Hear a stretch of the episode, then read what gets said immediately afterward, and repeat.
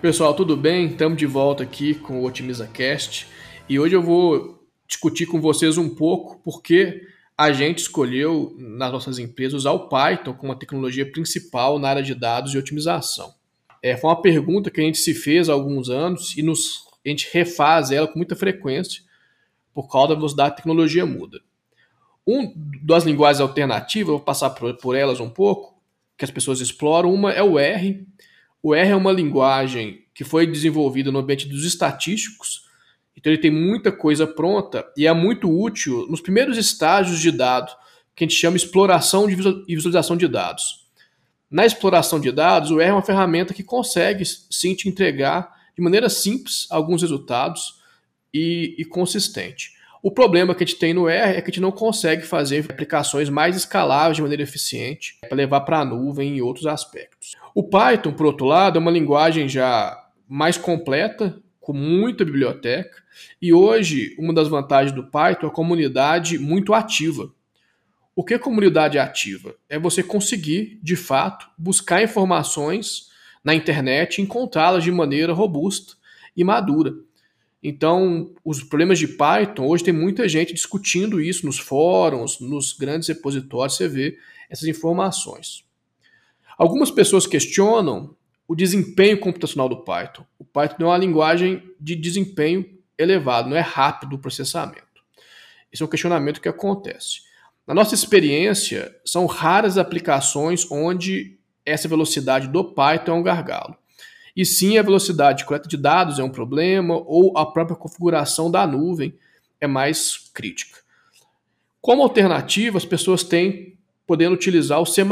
C++ é uma linguagem de muito desempenho computacional. O que a gente faz na prática é, nos momentos onde o custo computacional é muito elevado, a gente usa em conjunto o Python com o C++. Então, o Python é uma linguagem que consegue com muita facilidade chamar bibliotecas em C++, que são bibliotecas que podem ser feitas de maneira mais eficiente. Quando a gente fala em C++, hoje as pessoas vão chamar a conversa também para o Rust, que é uma linguagem nova, mas é uma linguagem hoje que é muito utilizada na comunidade blockchain, e, quem tiver interesse nessa área, eu acho que faz muito sentido avançar. Mas para as empresas de outras áreas, é, é uma linguagem com um grau de complexidade a mais e com pouca gente formada. Então a gente não consegue dar o volume que a gente precisa, igual na área de dados. E outras linguagens mais tradicionais, como Java, C Sharp, elas não têm, na minha opinião, toda a flexibilidade e condições de operar de maneira ampla na área de dados, como o Python tem. Então, vem essa pergunta aí da nossa amiga Larissa, ela está começando na área de dados aí, pensando em qual linguagem ela vai começar. Então, recomendo muito fortemente que seja em Python. É uma linguagem de alto nível, então você escreve em Python quase como você escreve em inglês. Então, saber inglês é importante, pelo menos o básico. Então, Python é uma mistura do inglês, basicamente, com uma notação matemática. Em especial, quem estiver usando a biblioteca NumPy, que é uma biblioteca matricial. Então, é muito simples o começo e a introdução no Python. E os mesmos conhecimentos que você vai utilizar nos seus projetos é, de escola, de brinquedo, você vai usar parte deles num projeto de grande porte.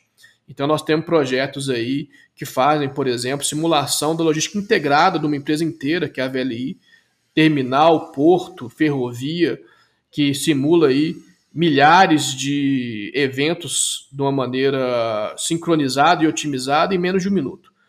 Então é uma linguagem muito interessante. Então essa é a minha recomendação para todos. Lógico, toda recomendação tem o CIS, eu coloquei aqui os pontos que me levou e nos levaram na Enacom a utilizar o Python. Obrigado a todos.